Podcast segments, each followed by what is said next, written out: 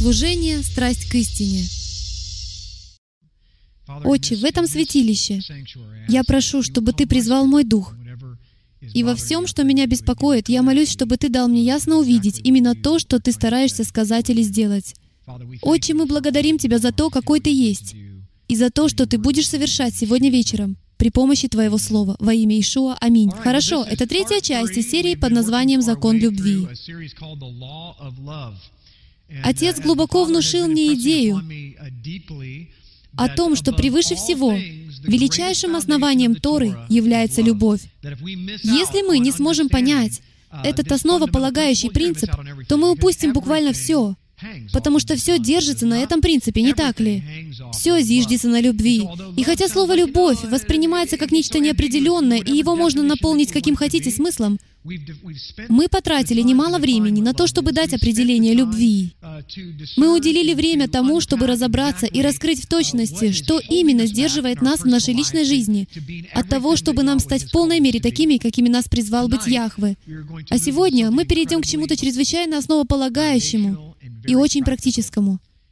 Как я говорил кое-кому по дороге сюда, в это здание, сегодня утром, хотя это и будет очень практическая проповедь, но без понимания этого не может быть ничего другого. Мы, как люди, не живем на островах. Иногда нам так хотелось бы жить на острове. Бывает, и мне хочется пожить на острове. Может быть, с недельку. Вся правда в том, что мы живем рядом друг с другом. А если вы достаточно долго поживете рядом друг с другом, то между вами возникнут трения и полетят искры. Именно так происходит между родственниками. Итак, нам нужно выяснить, как обращаться друг с другом в ходе конфликтов. Ведь если мы будем это делать неправильно, то нарушим буквально каждый закон. Поймите, что все грехи пришли через кого? Через Адама. Одним человеком, как говорит Писание, все грехи вошли в мир, а другим человеком праведность вошла в мир таким же образом, поскольку все заповеди зиждутся на одной. «Возлюби Яхвы всем сердцем твоим и возлюби ближнего своего, как самого себя». Если вы нарушите две эти наивысшие заповеди, то вы нарушите все. Вы можете пытаться хранить шаббат, это всего лишь четвертая заповедь сверху. Но если вы нарушите высшие заповеди, то тем самым буквально нарушите все те, что находятся под ними. Поэтому я хочу откровенно вам сказать, некоторые из вас прилагают огромные усилия в своей жизни, так же, как и я. Как правильно сказать «прилаживал», «прилагал», «приложивал», «прилагать»? Прилагал. Что ж, ладно, вы поняли, что я имею в виду. Я получил государственное образование и не учился в колледже. Вот в чем дело. Но некоторые из вас подолгу изо всех сил стараются достичь желаемого духовного уровня, как и я когда-то пытался. И чувствует ли кто-либо из вас, что вы все еще пытаетесь? Вы это делаете как в физической сфере, так и в духовной. Как мы уже говорили в течение последних нескольких недель, о родовых проклятиях, нечистых духах, о тех вещах, которые Иешуа упоминал в Новом Завете, и которые все еще происходят сегодня за кулисами. Так что мы об этом даже не знаем. Следующим шагом к тому, чтобы получить полную свободу и делать то, к чему вас призвал Яхве, будет научиться правильно обращаться с людьми и обращаться с теми вещами, которые находятся глубоко в нас и о которых мы даже не знаем. Все окружающие их видят, а мы нет. Итак, я предполагаю, что одна из причин, по которым люди сегодня приходятся так нелегко, состоит в том, что у них закупорены духовные артерии. Они в чем-то приступили Тору и навлекли на себя проклятие. Вы скажете, Джим, что-то ты слишком духовный. Неужели? Позвольте мне сказать так, как сказал Яхве. Храните мои заповеди и будете благословлены. Я предлагаю вам благословение и проклятие. Неужели вы думаете, что он всего лишь говорил метафорами? Если вы нарушаете Тору, то навлекаете на свою жизнь проклятие. Совершите прелюбодеяние и увидите, что произойдет.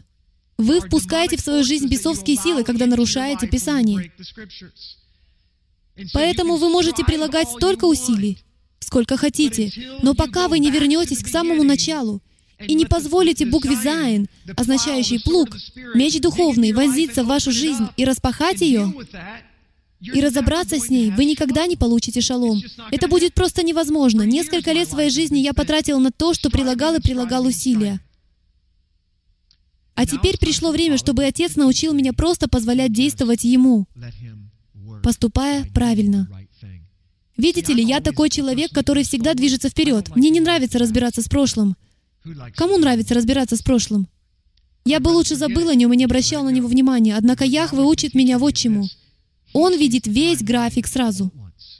Для него не существует таких понятий, как прошлое, настоящее и будущее. Поэтому, когда вы нарушаете его заповеди, друзья мои, то это происходит в настоящем, прямо сейчас. Пройдет 15 лет, а это по-прежнему будет в настоящем времени, у него на столе. И пока с этим не будет покончено, оно будет мешать вам стать именно таким человеком, каким вас создал Яхве. Итак, давайте начнем сегодняшнюю проповедь. Я прочту вам подлинную расшифровку радиопереговоров между американским военным кораблем и канадскими властями у берега Ньюфаундленда. Вот как они проходили. 31 августа. Кстати, это мой день рождения, отметьте у себя в календаре. 2006 года, 9 часов 9 минут. Канадцы. Пожалуйста, смените курс на 15 градусов на юг, чтобы избежать столкновения. Американцы, это у берега Ньюфаундленда. Советуем вам сменить курс на 15 градусов на север, чтобы избежать столкновения. Канадцы, никак нет. Вам придется сменить ваш курс на 15 градусов на юг, чтобы избежать столкновения. Американцы. Говорит капитан судна ВМФ США. Повторяю, смените ваш курс. Он говорит как настоящий американец, не так ли? Канадцы, нет, повторяю. Сами смените ваш курс. Американцы. Это авианосец «Линкольн», второй по величине военный корабль Атлантического флота США. Нас сопровождают три крейсера, три эскадренных миноносца и многочисленные корабли поддержки. Я требую, чтобы вы изменили свой курс на 15 градусов на север. Повторяю, на 15 градусов на север, или мы примем необходимые меры для обеспечения безопасности этого корабля. Канадцы, это маяк, воля ваша.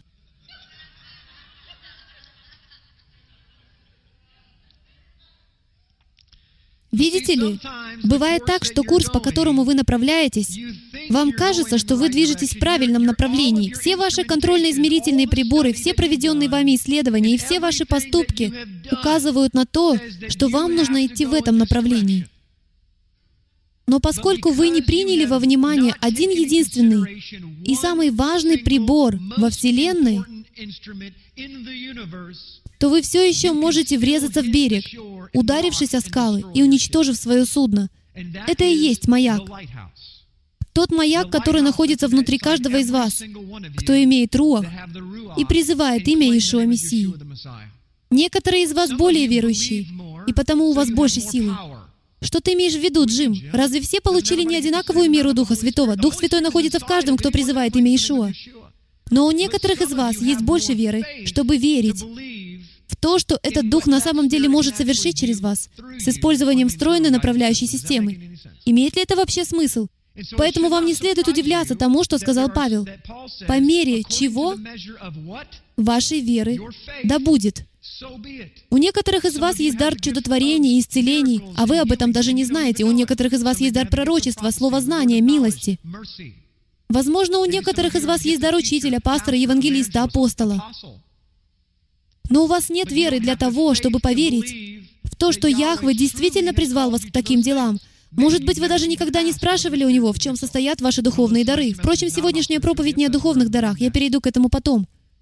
Мы должны перестать зарываться с головой в книги, дамы и господа, а выглянуть на свет. Потому что тот свет, тот свет, этот свет, это единственное, что вас спасет в конце концов. Аминь? Хорошо, давайте продолжим. Почему нам не нравятся конфликты? Кому из присутствующих нравятся конфликты? Не поднимайте руки. Я заметил, что некоторые из вас подняли руки. Хорошо, что на вас никто не смотрел. И вот почему. Первое, они требуют большой работы. Очень большой работы. Они слишком изматывают эмоционально, чрезвычайно изматывают. Номер три. Страх неизвестного. Иногда дело лишь в том, что мы не знаем, что произойдет, поэтому мы испытываем страх. Номер четыре. Мы не знаем, что с этим делать. Полагаю, что это, наверное, одна из главных причин. Мне следовало поместить ее сверху. Мы просто не знаем как. Некоторых из нас никогда не учили. Кому из вас сразу после свадьбы подарили книгу о том, как быть хорошим мужем и хорошей женой? Такой книги не существует. Пусть даже вам подарят Библию, но уверяю вас, она не принесет вам никакой пользы, если только вы не узнаете, как ее читать. Пока вы не получите руководство с инструкциями, о том, как обращаться с людьми, вы так и будете ежедневно всю свою жизнь приступать Тору, при этом пытаясь соблюдать Тору. К сожалению, есть люди, которые попадают и в эту категорию.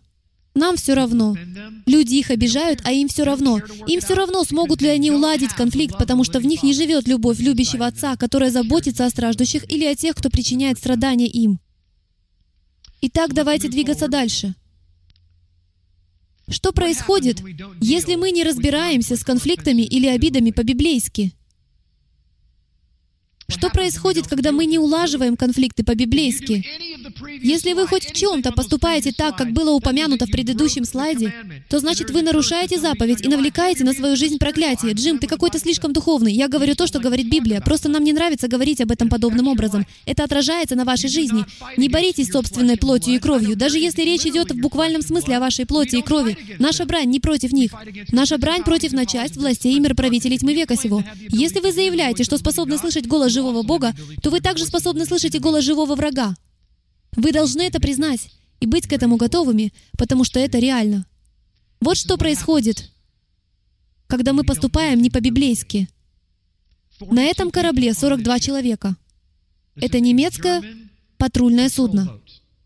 Вы бы никогда не подумали, что они могут сесть на мель. Они плыли слишком быстро — и кто-то отошел от штурвала. Вот что происходит. Видите ли, двигаться на большой скорости — это нормально. Но ни в коем случае нельзя оставлять штурвал, отвечающий за направление движения. Логично? У вас должна быть правильная навигация, ваш компас должен быть исправен и в идеальном состоянии. И вы должны иметь способность и призвание двигаться с той скоростью, к которой вас призвал Яхве. Итак, улаживание конфликта, когда обидели вас — есть несколько способов, к которым можно прибегнуть. Номер один — мы можем принуждать. Другими словами, если вас кто-то обидел, вы можете принудить его поступить правильно. Вы обращаетесь к нему с духом принуждения. Номер два.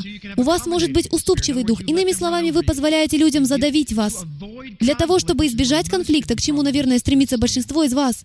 Чтобы избежать конфликта, что вы делаете? Вы просто уступаете людям. Вы буквально позволяете их ДНК задавить вас ради того, чтобы вам самим не пришлось разбираться с этим вопросом и чтобы избежать конфликта. При этом вы нарушаете Писание, навлекаете проклятие как на свою жизнь, так и на жизнь того человека. И согласно Библии, вы ненавидите того человека. Мы уже это проходили. Потому что истинная любовь видит нужду брата до того, как ему будет угрожать опасность приближающегося поезда. Мы избегаем конфликта. Это самый легкий путь. Мы идем на компромисс. Это очень популярный способ. Мы садимся друг с другом и говорим, «Хорошо, я сделаю это, если ты сделаешь то». А затем мы словно заключаем деловое соглашение. Таким образом функционируют многие браки. Супруги находят компромиссы, говоря, «Дорогой, если ты вынесешь мусор, я разрешу тебе посмотреть футбол». Они идут на компромисс, да? Я не стану просить вас поднять руку. Или же они сотрудничают. Сотрудничество это, наверное, лучший способ улаживания конфликта. Сотрудничество всего лишь означает, что две стороны обращаются друг к другу, и происходит примерно такой разговор. «Джон, я вижу, ты расстроен. Расскажи мне, что с тобой?»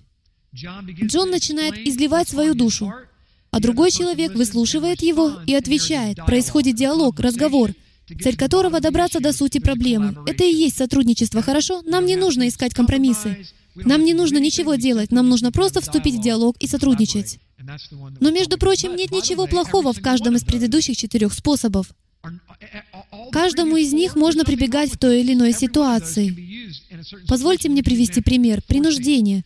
У вас на работе сложилась такая ситуация с вашим начальником. В вашем распоряжении лишь 10 минут, чтобы выполнить какое-то задание. Ваш начальник все контролирует. Он точно знает, что должно произойти, кто где должен находиться. А вы выбиваетесь из общей линии. Вы не знаете всего плана игры, потому что вы просто винтик. Вы лишь играете свою роль.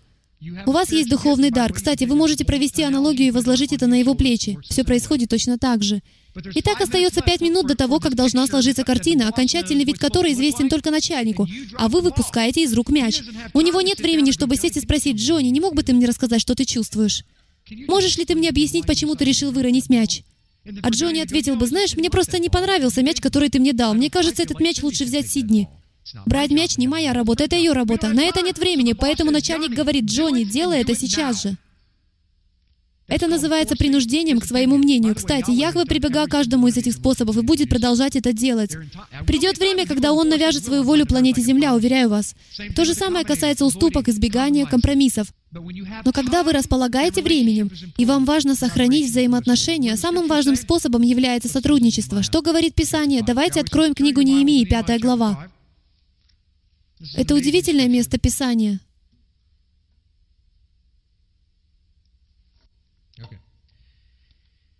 Книга Неемии, пятая глава.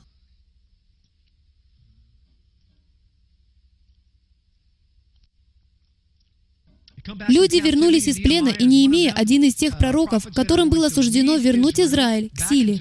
В первую очередь они обратили внимание на то, что стены Иерусалима разрушены. Неемия получил разрешение от царя вернуться в Иерусалим и отстроить его стены, и он к этому приступил. Именно в это время сделался большой ропот в народе, и у жен его на братьев своих иудеев. Были такие, которые говорили, «Нас, сыновей наших, и дочерей наших много, и мы желали бы доставать хлеб и кормиться и жить». Они с трудом выживают. Были и такие, которые говорили, «Поля свои и виноградники свои, и домы свои мы закладываем, чтобы достать хлеба от голода». Были и такие, которые говорили, «Мы занимаем серебро на подать царю под залог полей наших и виноградников наших». И послушайте следующее. «У нас такие же тела, какие тела у братьев наших, и сыновья наши такие же, как их сыновья. А вот мы должны отдавать сыновей наших и дочерей наших в рабы, и некоторые из дочерей наших уже находятся в порабощении. Нет никаких средств для выкупа в руках наших, и поля наши и виноградники наши у других. И Неемия говорит, что он рассердился. В пятой главе шестом стихе он говорит, «Когда я услышал ропот их и такие слова, я очень рассердился». Поэтому вывод — он обиделся. Итак, мы собираемся выяснить из Танаха, как Неемия разобрался со своей обидой. Потому что то, как он поступил, будучи обиженным, в точности соответствует библейскому образцу, который содержится в Брит Хадаша или Новом Завете, когда Иешуа дает наставление о том, как разбираться с обидами. Вот как он с ней разобрался. В следующем стихе сказано, Сердце мое возмутилось. В другом переводе, после серьезных размышлений. И я строго выговорил знатнейшим и начальствующим и сказал им, «Вы берете лихву с братьев своих, и созвал я против них большое собрание». И я хочу обратить внимание на начало этой фразы. «Сердце мое возмутилось». Итак, позвольте мне изобразить картину с тем, что изложено в пятом стихе. Все они просто приходят к Неемии и выражают свой гнев и раздражение, потому что они разорены. Их обложили чрезмерными податями. Им приходится продавать в рабство собственных детей просто для того, чтобы они могли поесть. И Неемия разгорячился. Он так разгневался, что у него из ушей пошел пар. И в чем заключалась его первая реакция? Он серьезно задумался. После серьезных размышлений. Итак, позвольте мне показать вам еще несколько переводов этого стиха. Новый перевод короля Якова. После серьезных размышлений. Новая международная версия. «Я размыслил о них у себя в уме». В буквальной версии сказано «Затем сердце мое стало править во мне». В переводе короля Якова сказано «Затем я посоветовался с собой». Согласованной буквальной версии сказано «И мое сердце властвует надо мной». А в полной еврейской Библии сказано «Я обдумал это дело». Интересно, что если вы прочтете древнееврейский оригинал этого стиха, вот что в действительности сказано на иврите. Те из вас, кто был на моем занятии по ивриту, сразу же узнают два этих слова. И эти два слова — «мелок» и «леб». Первые два слова в этом стихе — «мелок» и «леб». Слово «мелок» состоит из тех же букв, что и слово «мелек», которое означает «царь» или «царствовать как царь». Помните, что в переводе на английский сказано после серьезных размышлений. Слово «леп» означает «сердце». Итак, вот что здесь на самом деле происходит. Буквальным переводом первой фразы в седьмом стихе будет «царствовать, как сердце царя». Это буквальный перевод с иврита. Он принес это к царю, друзья мои, и посоветовался с его сердцем. Именно так он и поступил. Он принес это к царю и посоветовался с его сердцем. Итак, самые первые два шага, которые мы должны предпринять, когда мы обижены, это «ничего не делайте и ничего не говорите». И познайте сердце царя. Вы не должны ничего делать, когда вы обижены. Почему? Потому что если вы что-либо сделаете в тот момент, когда вы обижены, то, скорее всего, обидите другого человека. Вероятно, вы сами причините кому-то обиду и сугубите ситуацию. Если кто-то ударил вас кулаком, избил вас на землю, то как вам следует поступить согласно этой инструкции? Оставаться на земле. Потому что в этом ринге трое. Ваш обидчик, вы, вытирающий сопли с мата, и еще кое-кто, о ком мы так часто забываем. Рефери. Он молчит, и его трудно увидеть. Если вы смотрите по телевидению боксерский поединок, то редко видите рефери. Вы так увлечены боем или происходящим, что даже не замечаете, что рефери бегают туда-сюда, словно игроки на поле. Они почти сокрыты от взора. Иешуа является рефери. Он посредник. Он может обо всем позаботиться, поэтому, оказавшись на земле, вам лучше всего молиться и познавать сердце царя. А уже потом вы можете подняться и решить, что вам делать дальше. Вот что вам не нужно делать, когда вы обижены. Мы не должны звать своего соседа. Мы не должны заглядывать к нему через забор и говорить, «Представляешь, как со мной поступил тот парень? Веришь ли, что он это сказал? Представляешь, произошло то и это, это и то». Как только вы начинаете так поступать, вы нарушаете заповедь и навлекаете врага на свою жизнь, на свои взаимоотношения и на всю эту общину. Знали ли вы, что из-за этого сгорел весь Израиль? Именно это помешало им войти в землю обетованную. Но это тема для другого дня. Третий шаг. Определитесь с тем, что вы будете делать. Пора определиться. Это третий шаг. Вот что происходит. Мы обижены. Мы не знаем, что делать. У вас два варианта. Я разложу все по полочкам, так что, надеюсь, вы увидите, что есть два пути улаживания конфликта. Но прежде вы должны решить, какого рода это обида. Очень важно убедиться в том, что вы понимаете этот шаг и очень осторожно его предпринимаете, потому что первый шаг — это грех. Был ли это грех? Является ли нанесенная вам обида резко выраженным грехом с библейской точки зрения? Грех — это нарушение закона Божьего, поэтому вам лучше уметь выявлять нарушение закона, если вы хотите обличить того человека во грехе. Что касается меня, то в связи с моей профессией и моим родом деятельности я являюсь профессиональным обидчиком. Не проходит и недели, чтобы мне кто-то не позвонил или не прислал имейла с требованием выяснить со мной отношения. И часто происходит такой разговор, «Брат, я хочу сказать, что ты меня обидел и ты согрешил в этой сфере. Можешь ли ты сказать, в чем именно я согрешил? Но он даже не может мне сказать, в чем этот грех. И в ходе разговора выясняется, что именно он не разобрался с чем-то из своего прошлого и стал сверхчувствительным к тому, к чему больше ни у кого другого нет такой сверхчувствительности. Из-за того, с чем он когда-то не разобрался, в его жизни возник некий сбой. И поэтому он что-то услышал и истолковал таким образом, как это никогда не подразумевалось, и как больше никто другой этого не истолковал. И это потому, что когда вы нарушаете ту или иную заповедь, враг получает право господствовать в данной сфере вашей жизни. Второе. Обеспокоенный или озабоченный. Существует большая разница между грехом и беспокойством. Беспокойство — это если, например, я стану каждую неделю носить бейсболку, приходя сюда. А вам не очень-то нравятся бейсболки, и вам причиняет беспокойство то, что каждую неделю я ношу разные вещи, а затем еще и волосы покрасил фиолетовый цвет. Это беспокойство, но вовсе не грех. Вас беспокоит то, что я поступаю глупо, однако вам на самом деле нужно решить, в чем здесь дело, в грехе или беспокойстве. В самом начале некоторые из нас очень беспокоились о том, следует ли нам вещать в интернете. Может быть, Бог этого не хочет? Это беспокойство, но, конечно же, не грех. Если вы нас смотрите в интернете, то я рад, что мы вещаем в сети, и вы с нами.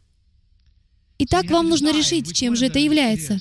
А как только вы решили, вот что вы должны делать в этой связи. Если это грех, то вам нужно обратиться к 18 главе Матфея, и мы ее рассмотрим, потому что ее часто неправильно понимают.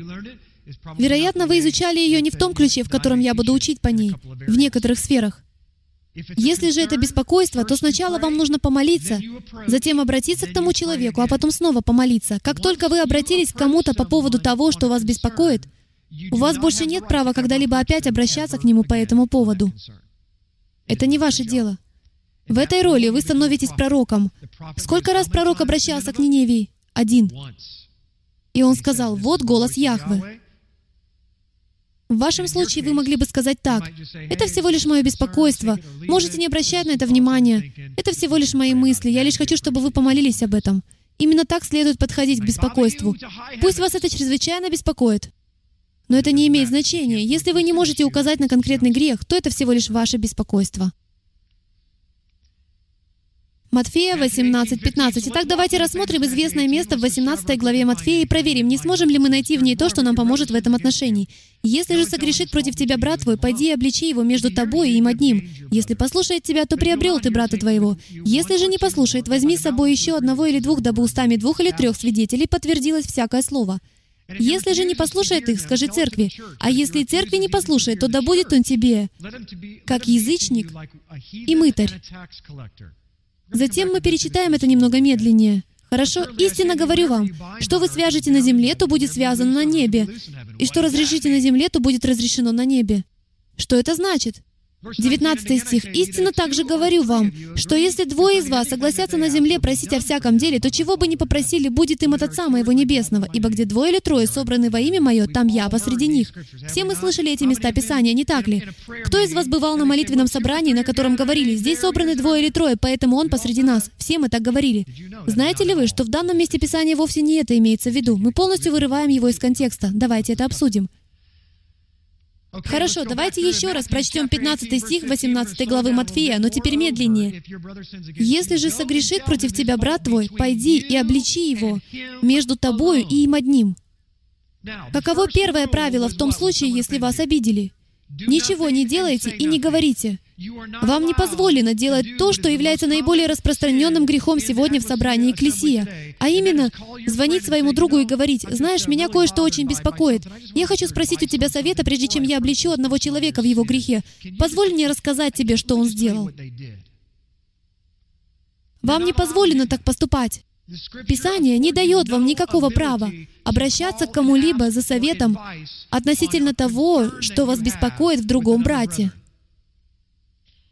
В Библии сказано, что вы должны обратиться к Нему лично. Только вы и Он.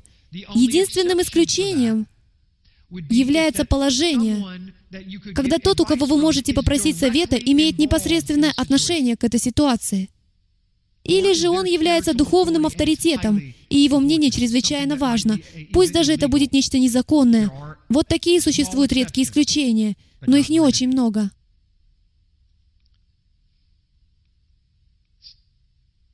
Прежде всего, это должен быть грех. Только тогда к этому можно применить 18 главу Матфея. Можно обратиться к кому-то со своими заботами и мнениями, но нельзя продвигать это дальше, как бы они ни отреагировали. Даже если они говорят «убирайся с глаз моих долой», ты сам не знаешь, о чем говоришь. Твое беспокойство безосновательно, вас обидят. Вы должны за них молиться.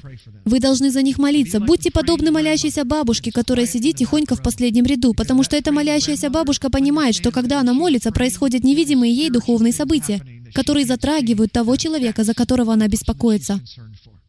Если же в том человеке, за которого она молится, живет Дух живого Бога, то эти молитвы никак не могут остаться без посредника от ее имени. Вы должны говорить с глазу на глаз. Зачем? Чтобы защитить репутацию согрешившего против вас человека. Вы неоднократно убедитесь в том, что когда вы обличаете кого-то во грехе, то выясняется, что то, что он сказал, и что вы услышали, и что он сделал, и что, как вам казалось, он сделал, это, возможно, разные вещи. Поэтому, если вы успели сообщить об этом пятерым другим людям, то теперь вам придется пойти к этим же пятерым людям и сказать, «Ой, я ошибся в том, что, как мне казалось, он сказал». Я отправил ему имейл, а он мне так и не ответил. На самом деле, мое сообщение попало в его папку со спамом, а я не знал об этом, но я очень обиделся. Однако теперь уже и он успел рассказать обо всем своей бабушке. И вам придется проследить всю цепочку. С таким же успехом вы могли бы взять перьевую подушку, подняться с ней на стену Иерусалима, распороть ее и пустить по ветру все перья, а затем пойти попытаться их все собрать. Это невозможно. Сплетни и клевета погубят народ Яхвы и погубят репутацию людей. Любовь покрывает множество грехов, в том числе и ваших. Всегда уступайте молчанию. Всегда.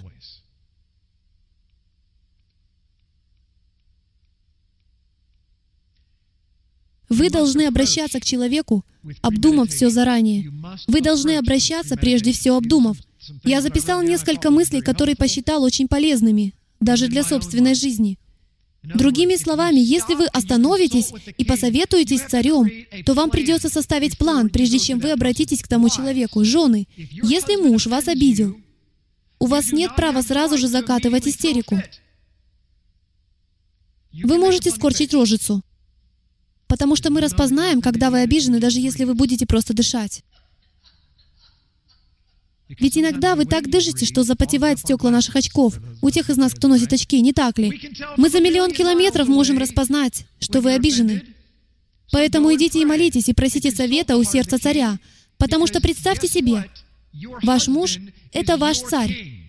Нравится вам это или нет, будь он хорошим царем или плохим, он все равно ваш царь, как считает Яхве, потому что Яхве всех лидеров ставит на свои места. Вы это знали? На планете нет ни одного лидера, который поставил бы сам себя на свое место, в том числе и ваших мужей. Вы должны подходить к своему царю с почтением и уважением. Не слышу ни одного «Аминь». Любовь и искренняя заинтересованность во взаимоотношениях. Это номер два. Вы должны все заранее обдумать, и у вас должна быть искренняя заинтересованность во взаимоотношениях. Если вы росли в такой же обстановке, что и я, и у вас есть искренняя заинтересованность в том, чтобы быть правым, то это никогда не сработает. Вы выиграете бой, но проиграете войну. Сколько раз в начале своей семейной жизни я побеждал в каждой словесной перепалке с женой, но не знал, что теряю ее сердце. Каждый день. Выиграл бой, проиграл войну. Меня не интересовали взаимоотношения. Я интересовался лишь самим собой. Я был намерен доказать свою правоту. Должно пройти достаточно времени между обидой и обращением. Я не говорю, что нужно поступать так. Вот я обижен. Отче, помоги мне. Хорошо. А теперь разберемся.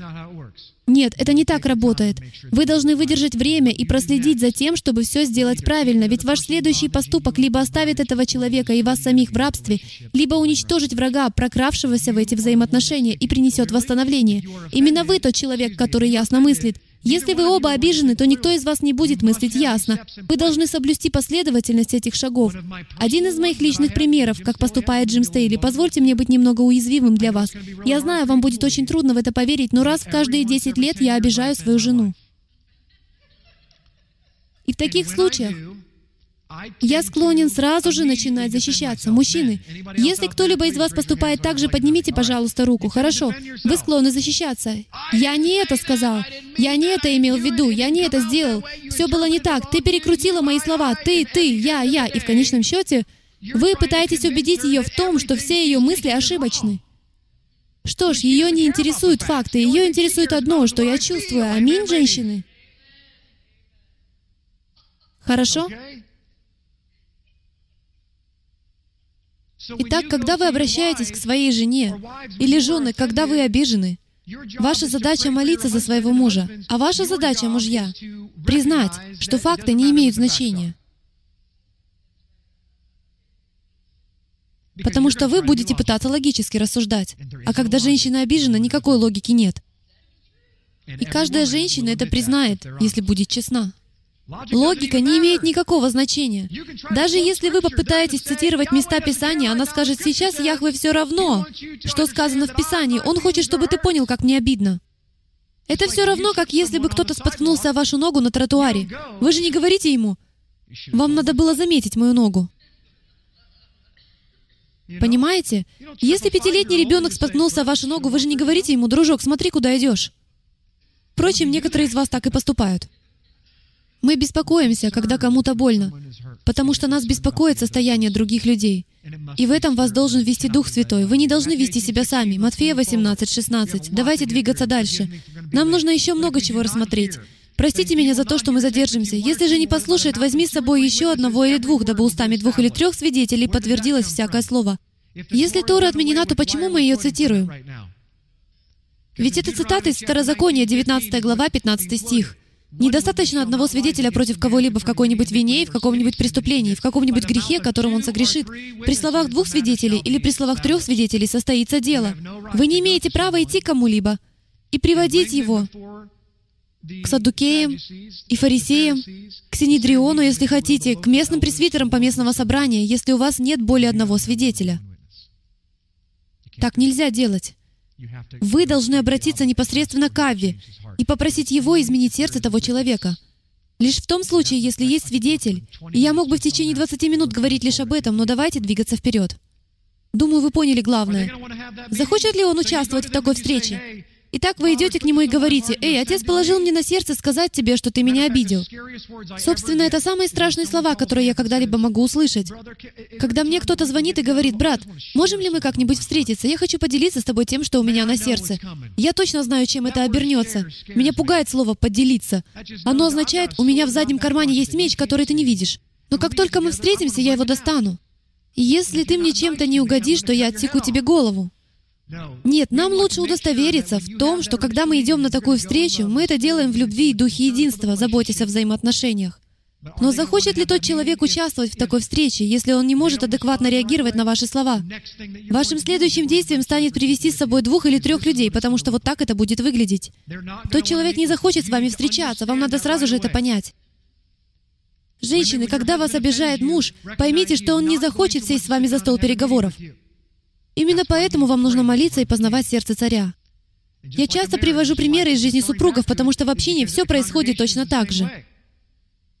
Вы — поместная экклесия, вы — собрание. Вам заповедано быть священным собранием. Вам не позволено быть независимым одиночкой. Если у вас есть возможность присоединиться к поместной общине, то вам заповедано Писанием так поступить. Знаете почему? Потому что у вас нет никакой возможности. Послушайте, что я хочу сейчас сказать. Это будет спорное заявление, но оно повлияет на некоторых из вас. У вас не будет возможности сблизиться с Отцом, если вас не прогладит утюг, сидящий рядом с вами. Если у вас нет возможности быть частью поместной общины, тогда другое дело. Но если у вас есть такая возможность, то вы обязаны ею быть, ведь вы член тела. Хотите ли вы, чтобы мы ходили только с одной рукой? Или с одним глазом. Может быть, вы являетесь мозгом. И когда вы приходите сюда, вы обручаетесь, поэтому брак похож на общину. У находящегося в завете человека нет выбора, кроме как подчиняться его слову. Понимаете ли вы это? Если вы решили состоять в завете с Яхве, то у вас нет выбора, кроме как послушать того человека, который обижен.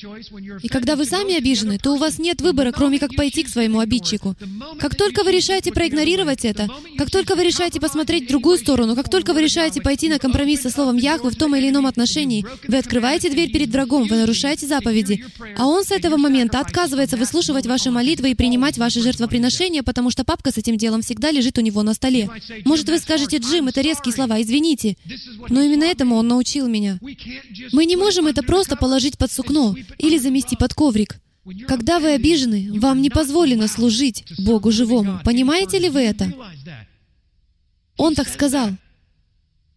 Я покажу вам это через минуту, если вы мне не верите.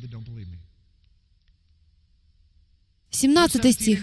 «Если же не послушает их, скажи церкви». Знаете ли вы, что слово «церковь» даже не существовало в Новом Завете на английском языке? Это древнегреческое слово «экклесия», что соответствует древнееврейскому «кахал», а также некоторым другим еврейским словам, которые являются более популярными, чем слово «кахал», и означают «община» или «собрание». Но на древнегреческом это слово «экклесия», которое означает «собрание». Таким образом, радикально меняется смысл этого стиха. Во многих церквях говорят, что кто-то впал в грех, и они отказываются. Именно так поступали в моей церкви. Они отказываются выслушать человека. Они послушают пару других людей, и не успеешь оглянуться, как пресвитеры уже ставят его перед всем собранием, нарушая закон Торы и унижая его. Кто покается в грехе, если его силой тащат к подиуму?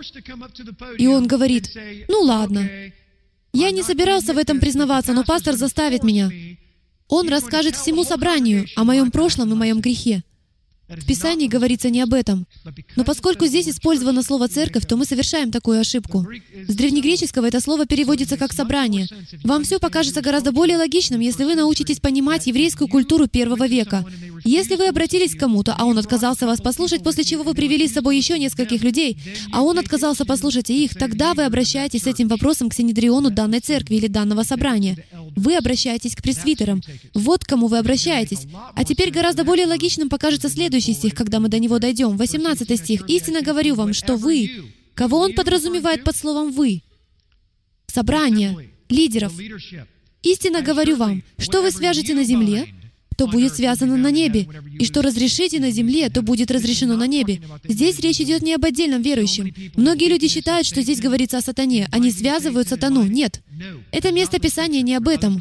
На эту тему есть другие места Писания, но данное место не может быть использовано для этого. Здесь говорится конкретно о власти, потому что среди еврейских лидеров первого века должно было быть прежде всего 10 мужчин, которые звались Миньян. Для того, чтобы основать поместную общину, у вас должно было быть, по крайней мере, двое или трое старейшин.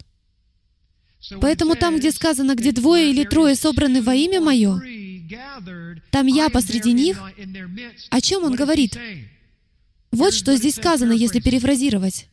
«Я, мое имя, моя власть, моим перстнем с печаткой, я поставил этих людей лидерами, что бы они ни решили по данному вопросу, я с ними соглашаюсь и стою за ними. Я посреди них.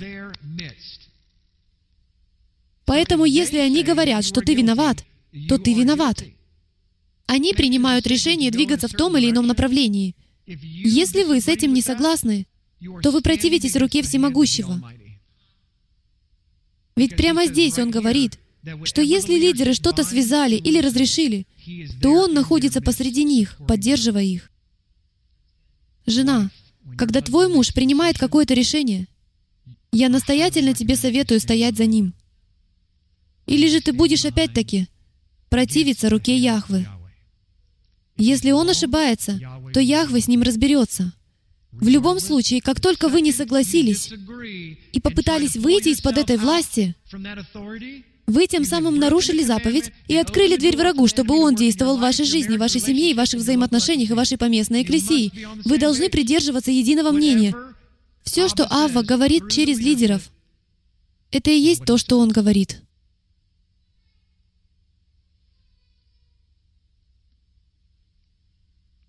Давайте двигаться дальше. 19 стих. «Истинно также говорю вам, что если двое из вас согласятся на земле просить о всяком деле, то чего бы ни попросили, будет им от Отца Моего Небесного, ибо где двое или трое собраны во имя Мое, там я посреди них». Тогда Петр приступил к нему и сказал, «Господи, сколько раз прощать брату моему, согрешающему против меня? До семи ли раз?»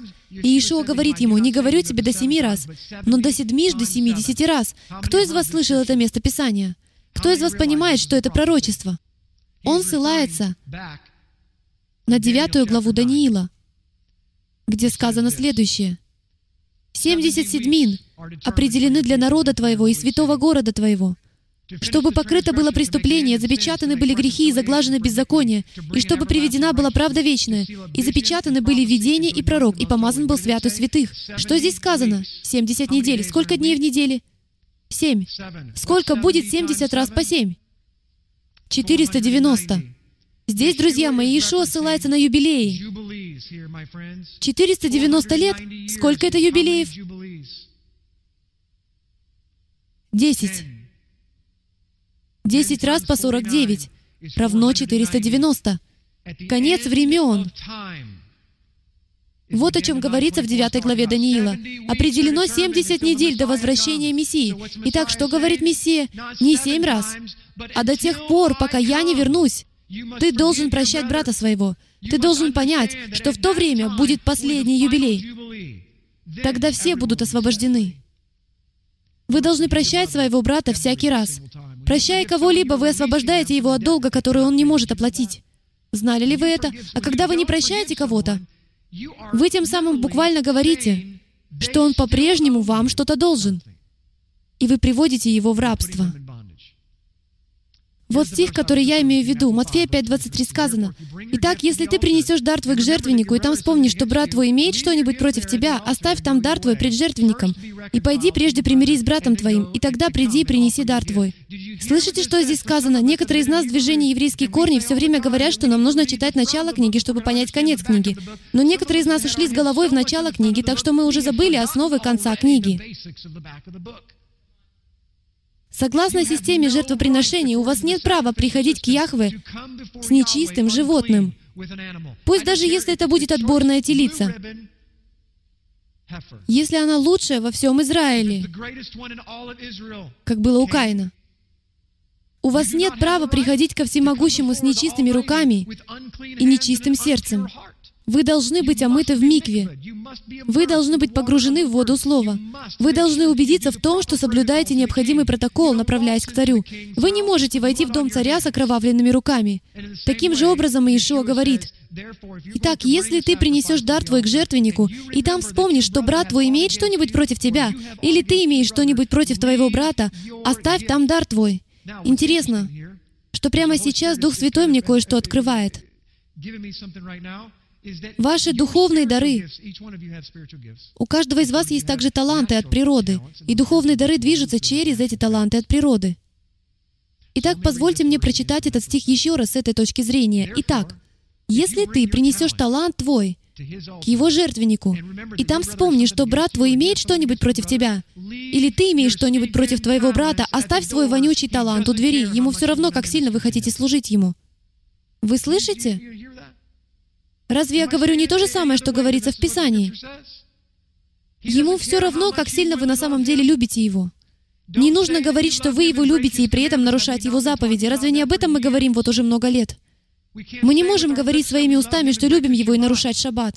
И наоборот, с другой стороны, вы не можете говорить, что любите Авва, и приходить к Нему, и служить Ему, и желать обучать людей Торе, делать то и это. Если вы что-нибудь имеете против своего мужа, своей жены, своего брата или кого-то другого, кого вы знаете в своей жизни, если у вас есть неразрешенный конфликт, то у вас нет права нести служение у храма. Вот как серьезно он к этому относится, дамы и господа. Я в этой связи пристально смотрю в зеркало, потому что я испытываю ревность по отношению к Сиону. Я хочу ревностно служить Авва. Но Авва говорит, нет, я буду служить людям, несмотря на тебя. Но ты нечист передо мной. Знаете, что это будет означать в судный день? Все, что я делаю, и все, что вы делаете, но что делается не с чистым сердцем и не с чистыми руками, сгорит. Не думайте, что если Отец вас благословляет, то Он благословляет именно вас. Что я хочу этим сказать? Он так сильно любит людей. Вы можете возложить на кого-то руки, и он исцелится, но не истолковывайте это так, как если бы он подтверждает правильность вашей жизни. Не повторяйте мои ошибки. Он может действовать через вас, даже если вы не чисты. Однажды он проговорил челюстью ослицы. Он может говорить через каждого из нас. У нас есть протоколы, друзья мои. Если вы хотите быть благословенными в судный день, то вот что для этого нужно. Приходите к жертвеннику с чистыми руками. В послании к евреям 12.14 сказано, «Старайтесь иметь мир со всеми и святость, без которой никто не увидит Яхвы». Наблюдайте, чтобы кто не лишился благодати Элохима, чтобы какой горький корень, возникнув, не причинил вреда, и чтобы им не осквернились многие. Понимаете ли вы, что в этих двух стихах содержится полноценное послание? Позвольте мне вернуться к ним еще буквально на 10 секунд. Старайтесь иметь мир со всеми. Почему? Потому что никто не сможет увидеть Аданая, если не будет стараться иметь мир и святость. Таким образом подтверждается правильность моего толкования того места из Евангелия от Матфея. Вы не можете войти в дом Аданая, и увидеть его тронный зал. Если вы имеете что-нибудь против своего брата или неразрешенный конфликт, даже если он случился 25 лет тому назад, если Авва напоминает вам о нем, то вы несете за него ответственность. Вы не можете входить в его присутствие нечистым. Посмотрите на этот стих. Наблюдайте, чтобы кто не лишился благодати Элохима. Угадайте, что происходит, если вы не стараетесь иметь мир со всеми людьми. Приходит горечь. Горечь. Горький корень, очень бесовский, и очень сильный в чьей-то жизни. Он действует за кулисами, так что человек даже не осознает, сколько вреда он причиняет за закрытыми дверями. И что происходит? Тот горький корень возникает между вами и кем-то другим и причиняет всевозможные беды. Посмотрите на последнюю фразу.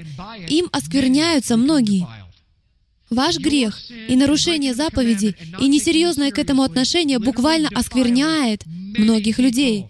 Что происходит, когда вы кого-то оскверняете? Вы уже не можете приходить к престолу.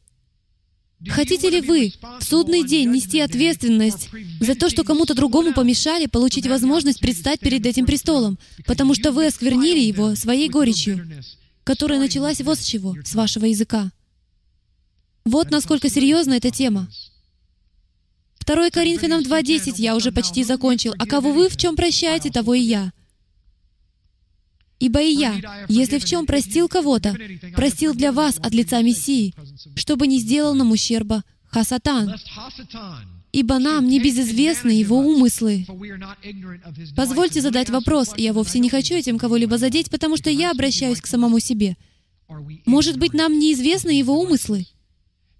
Ведь похоже, что Павел очень хорошо разбирается в том, как действует враг. Он всегда говорит о враге и о том, как он действует. Знаете ли вы, как он действует? Ведь здесь сказано, что если вы по-настоящему не простите кого-то, то враг сумеет сделать вам ущерб. Знаете ли вы, что значит причинять кому-либо ущерб? Это когда вы даже не знаете, что кто-то причиняет вам ущерб. Вы об этом и не подозреваете. Он действует в темных уголках вашей жизни и оказывает влияние на вашу ДНК. И в лучшем случае, в самом лучшем случае, если вам повезет, если хотите, ваши духовные дары не будут развиваться, и вы никогда не будете использованы в теле Мессии. В лучшем случае вы будете оставаться неактивными и не задействованными в теле Мессии. А в худшем случае вы превратитесь в человека, рядом с которым неприятно находиться. Марка 11:25. «И когда стоите на молитве, прощайте, если что имеете на кого, дабы и Отец ваш Небесный простил вам согрешения ваши. Если же не прощаете, то и Отец ваш Небесный не простит вам согрешений ваших». Некоторые из вас истолковывают это место Писания следующим образом. «Мой брат меня обидел, я его просто прощу». Но вы прекрасно знаете, что не можете его простить. Вы не можете мысленно кого-либо простить. Понимаете? Прошу прощения за такую откровенность, но Ава считает очень важным этот вопрос. Враг разделил народ Яхвы.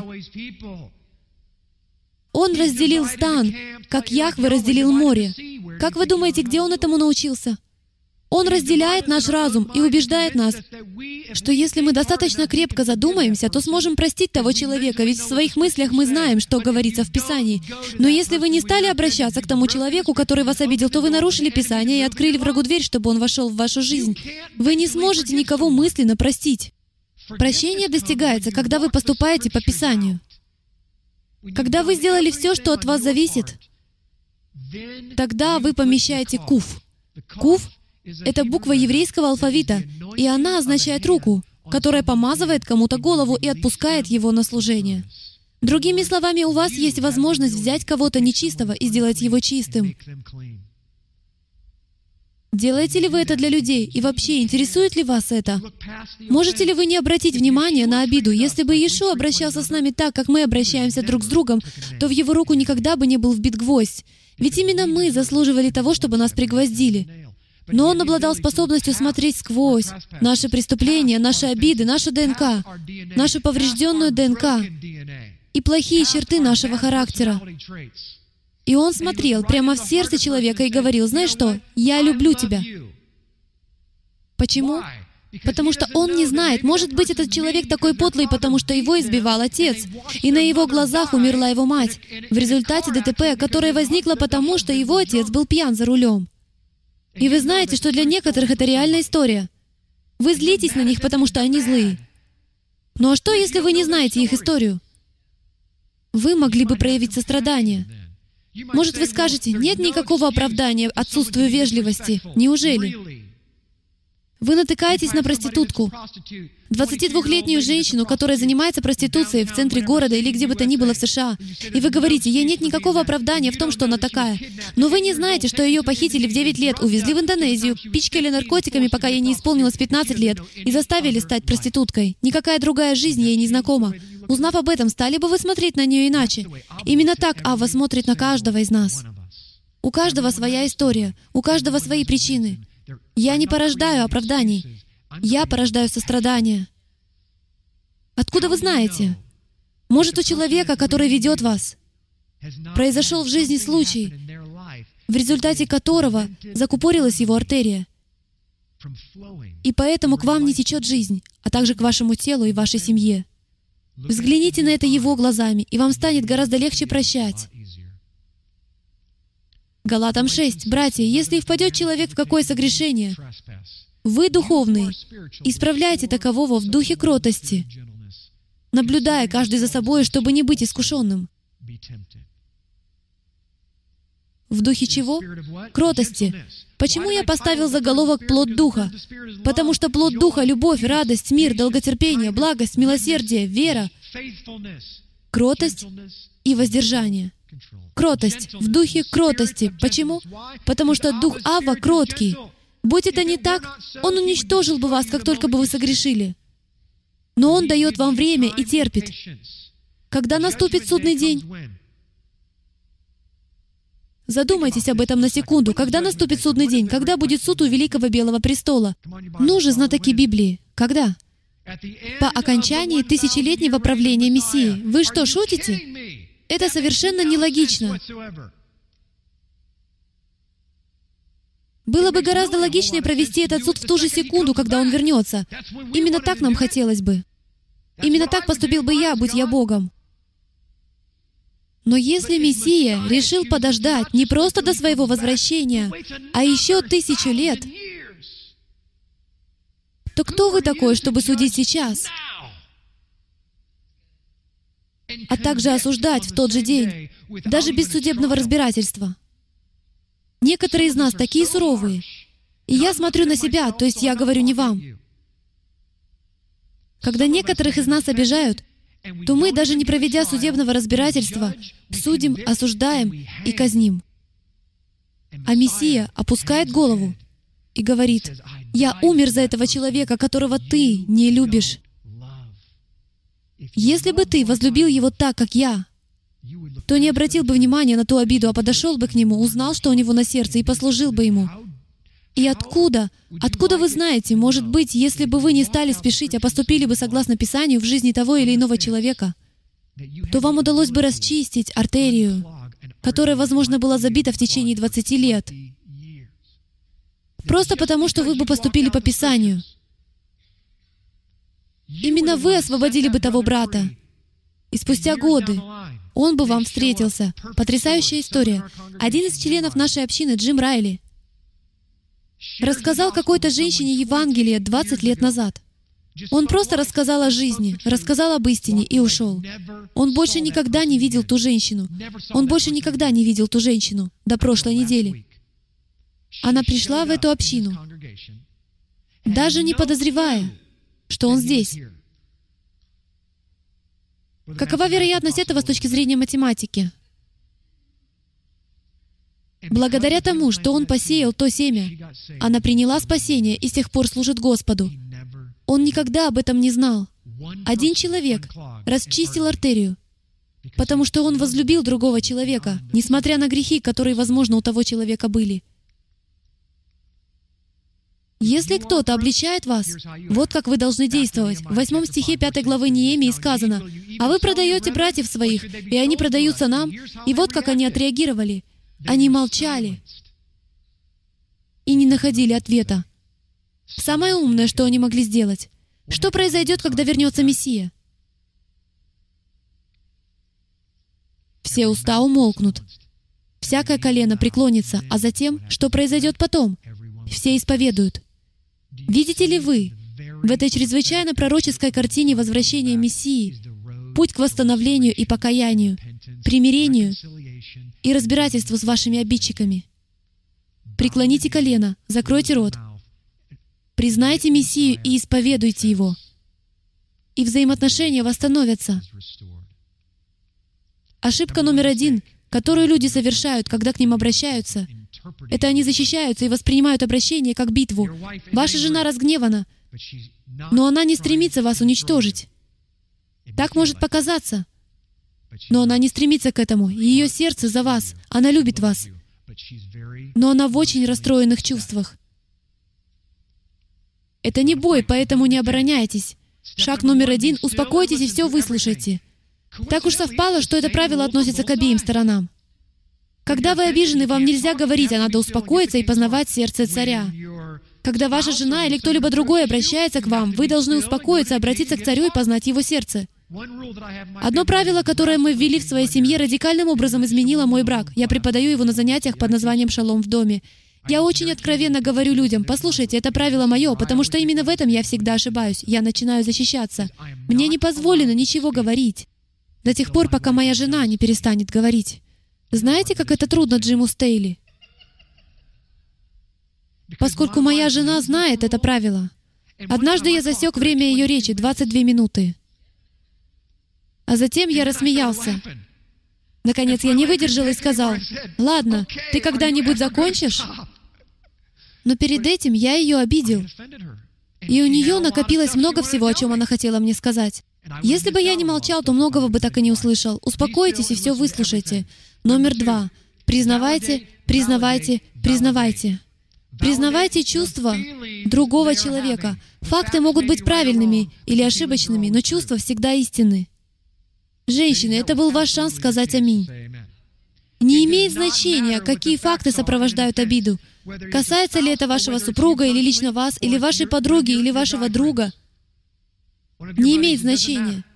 Если вы кого-то обидели, и он к вам с этим обращается, то не имеет значения, каковы факты.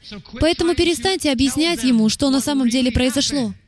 Ведь именно у него оцарапано колено. Вы толкнули его нечаянно, но вам нужно признать, что он испытывает боль и кровотечение.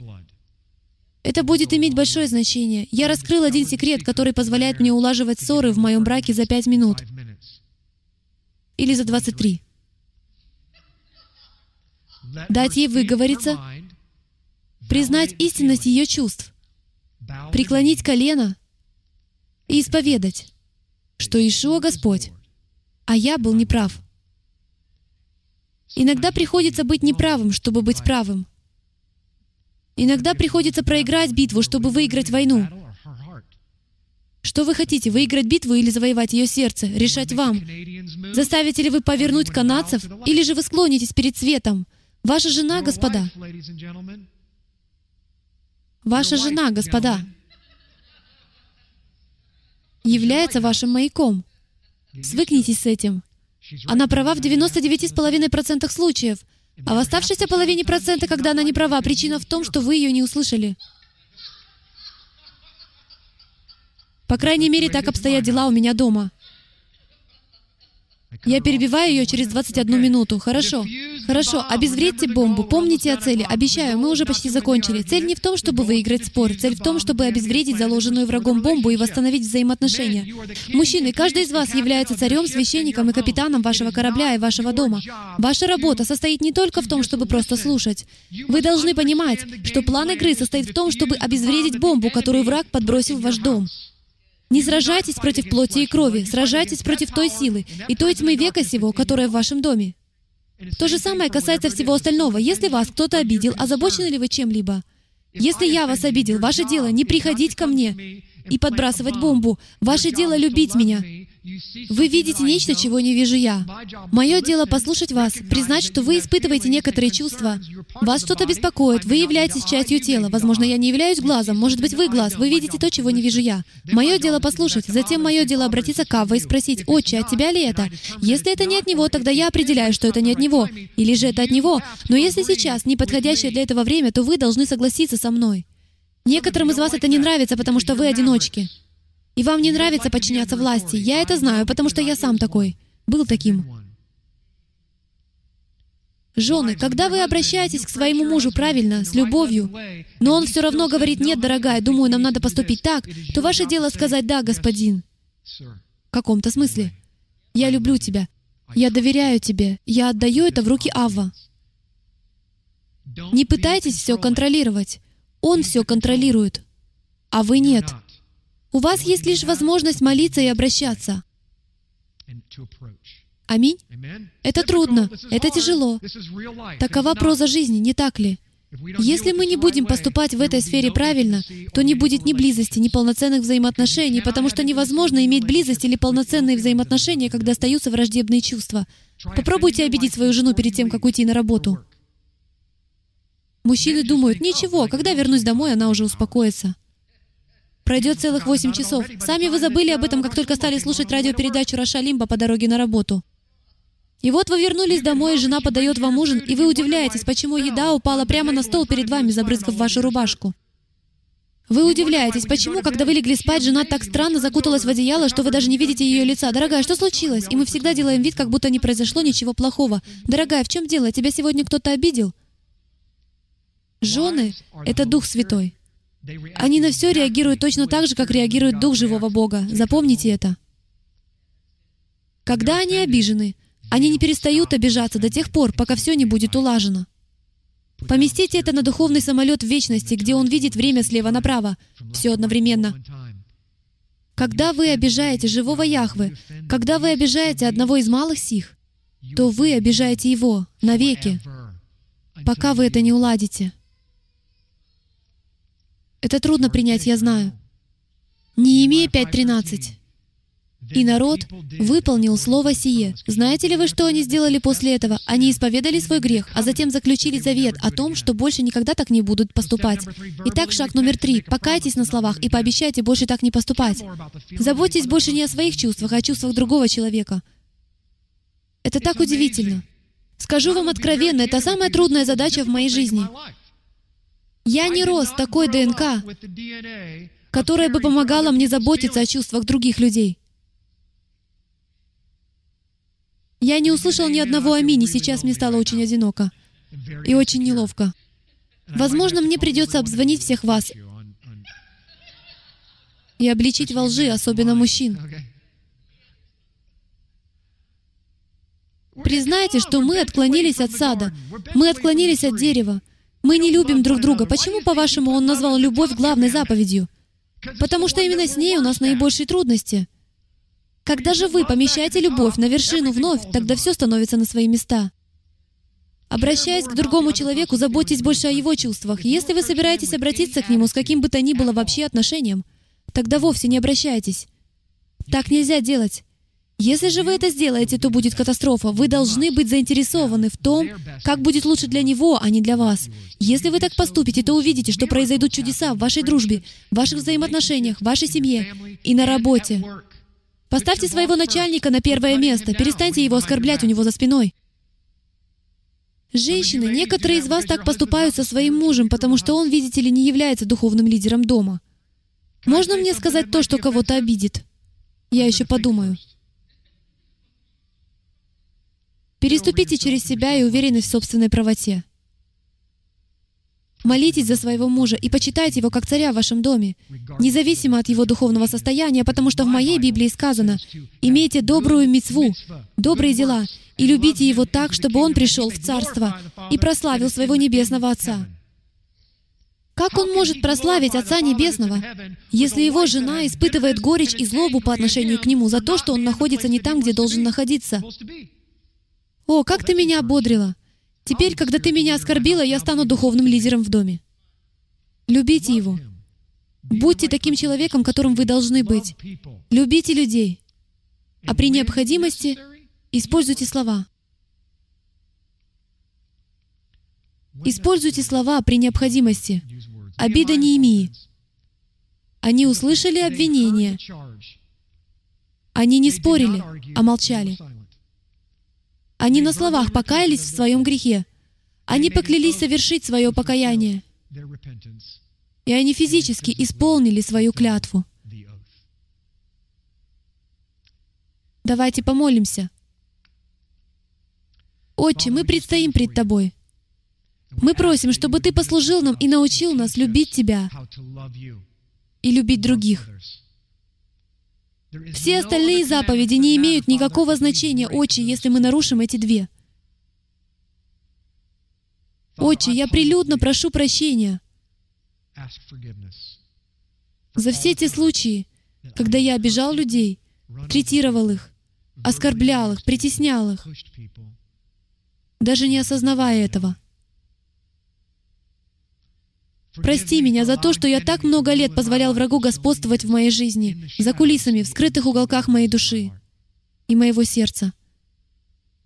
Отче, я молюсь, чтобы Ты побудил сердца Твоих людей к тому, чтобы видеть людей, то, как они сломлены, как они отошли от сада, как они страдают, как враг ими манипулирует, как им, по словам Павла, причиняет ущерб сатана, как он их порабощает — Возможно, при помощи родовых проклятий или нечистых духов. Все, что мы делаем сами, как мы позволяем врагу сеять хаос в нашей жизни. Отче, я прошу, чтобы Ты повернул время вспять, для тех из нас, кому нужно уладить отношения с другими людьми, с тем, чтобы мы могли быть благословлены во всех отношениях, во всех наших начинаниях, во всех наших стараниях, направленных на соблюдение Твоих заповедей. Напоминай нам о том, что величайшая заповедь — это возлюбить Тебя всем нашим сердцем, душой, крепостью и разумом. И мы делаем это, когда любим своего ближнего, как самих себя. Мы любим себя, Отче. Научи нас любить других с такой же силой и страстью, как мы любим себя. Прости нас всех вместе, Отче, прямо сейчас, за нарушение этой великой и святой заповеди и за то, что мы были нечисты, но имели наглость предстоять перед Тобой с нечистыми руками.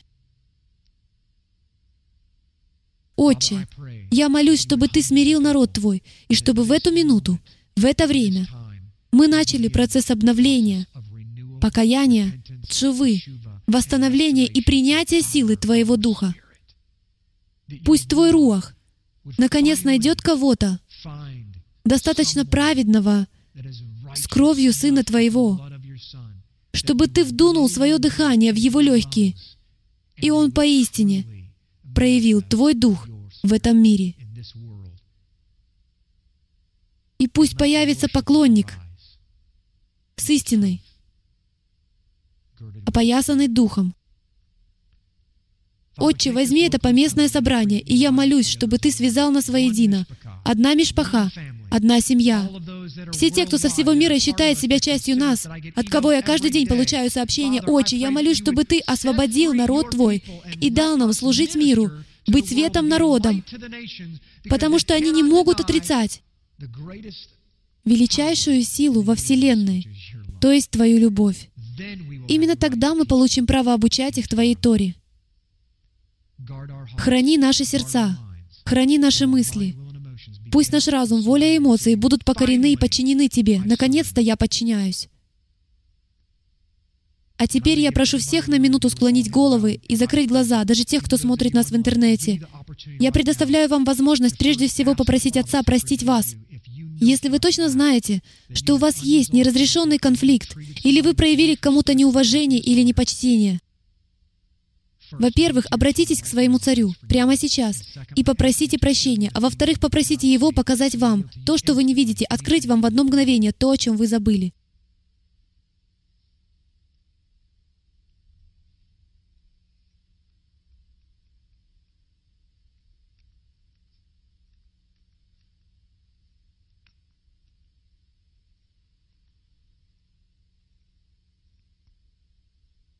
Отче, а теперь я молюсь, чтобы Ты позволил этим мужественным людям еще раз вернуться к этому учению, записать его шаги и поступить правильно в смирении и любви и восстановить эти взаимоотношения, возможно, с отцом, которые были испорчены 20 лет назад, может быть, с женой, может быть, с другом, может быть, с коллегой. Отче, что бы это ни было, если наш свет потускнел в той или иной сфере нашей жизни, то я молюсь, сделай нас светом в этом народе, от которого мы отошли.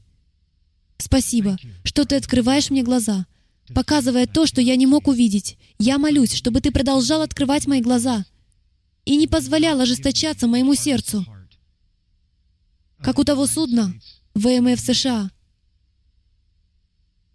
которое с гордостью говорило, «Я не сдвинусь». Ты должен сдвинуться первым.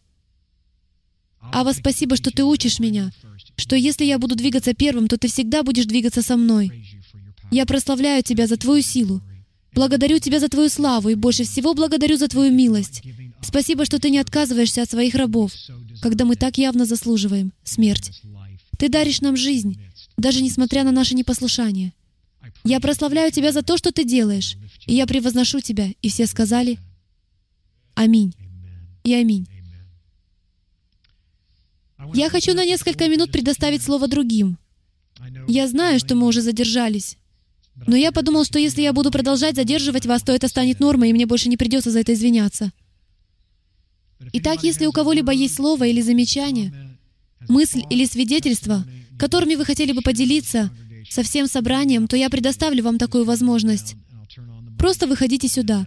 Я включу микрофон и дам вам высказаться. Если вы смотрите нас в интернете, и у вас также есть комментарий, то присылайте, пожалуйста, сообщения, и мы обязательно их прочитаем, если вы этого хотите. Хочет ли кто-то что-нибудь сказать? Комментарии, вопросы, свидетельства. Они победили его кровью Мессии и словом свидетельства своего. Предлагаю вам поделиться со всем телом тем, что у вас на сердце. Вы можете это сделать. Пожалуйста, идите сюда.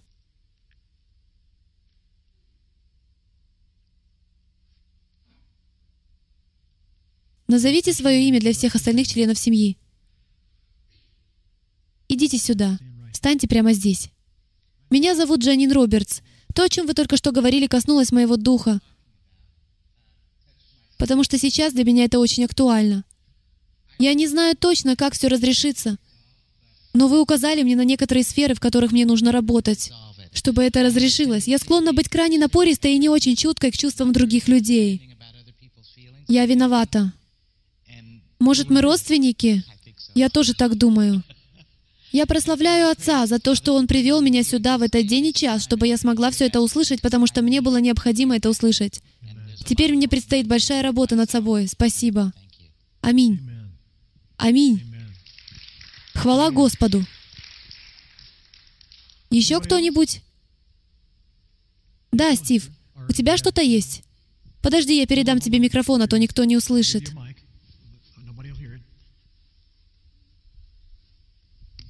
Я читаю вопросы в интернете. Что, если я пытаюсь уладить конфликт с одним человеком, а он в этом не заинтересован? Отличный вопрос.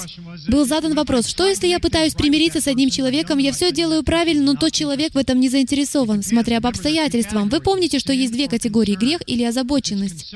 Если это озабоченность, то вы уже выполнили свою работу и больше абсолютно ничего не можете сделать. Только молитесь за того человека. Давайте вернемся к схеме. Если это настоящий грех, и это серьезный грех, и вы обратились к тому человеку, а тот человек отказывается признать свой грех, то вам нужно поступить точно так, как сказано в 18 главе Матфея, а именно взять с собой кого-то еще, двух или трех человек, и посмотреть, послушает ли он их, говорящих в духе любви. Если же он откажется от такой встречи, будучи подотчетным какой-то власти, вот почему это ключевой момент. В Библии ничего не работает без власти, я в этом убежден. Без духовной власти, физической власти, без домашней ячейки. Попробуйте убрать ту или иную часть из уравнения под названием «семья», и ничего не получится. Если тот человек состоит в поместной общине, то они должны обратиться к лидерам той общины.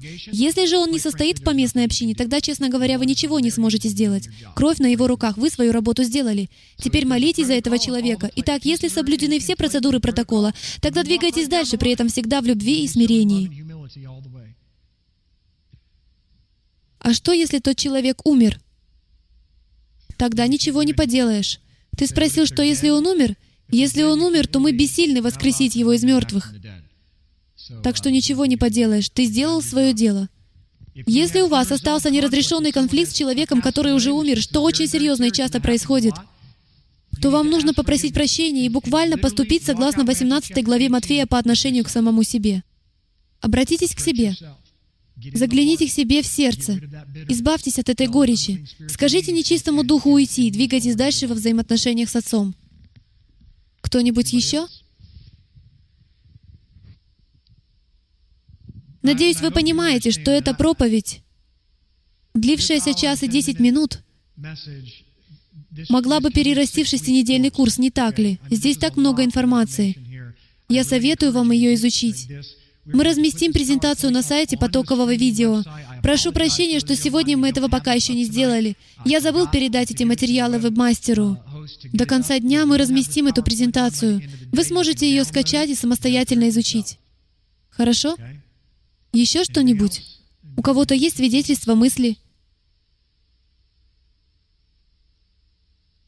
Я дам вам еще немного времени.